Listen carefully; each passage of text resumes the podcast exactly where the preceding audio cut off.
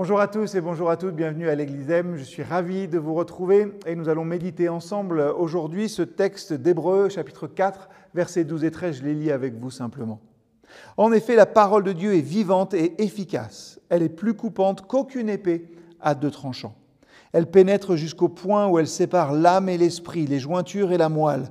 Elle passe au crible les désirs et les pensées du cœur humain. Il n'est rien dans la création qui puisse être caché à Dieu.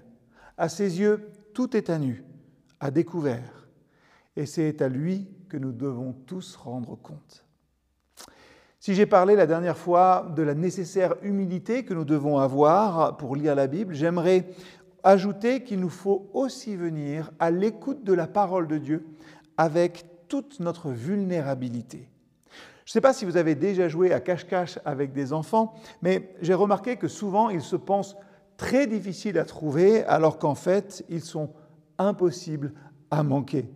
Et finalement, c'est exactement comme cela que Dieu nous voit quand on essaye, nous, hein, de nous cacher.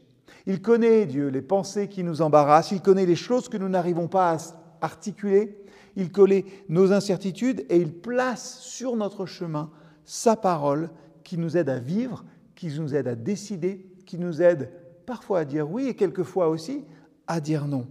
Oui, sa parole, il faut le redire, est vivante et efficace aujourd'hui encore. Et Dieu nous offre sa parole chaque jour disponible comme une aide. Sachez que Dieu n'a pas peur de nos doutes. Il n'est pas rebuté non plus quand on a du mal à croire et il n'est pas surpris quand on ne comprend pas finalement ce que fait un Dieu qui dit lui-même qu'il surpasse tout entendement. C'est pour ça qui nous a donné sa parole, la Bible, et qui nous a révélé qu'il a envoyé aussi son Fils Jésus-Christ, la parole incarnée.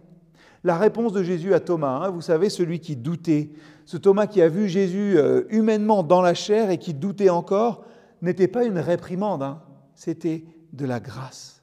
Et prenez n'importe quelle histoire dans la Bible et vous trouverez la même chose. La grâce de Dieu, c'est toujours sa réponse à vous et à moi.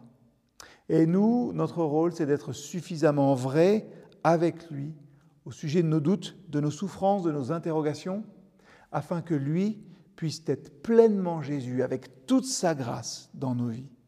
En termes simples, aujourd'hui, nous n'avons plus besoin de nous cacher.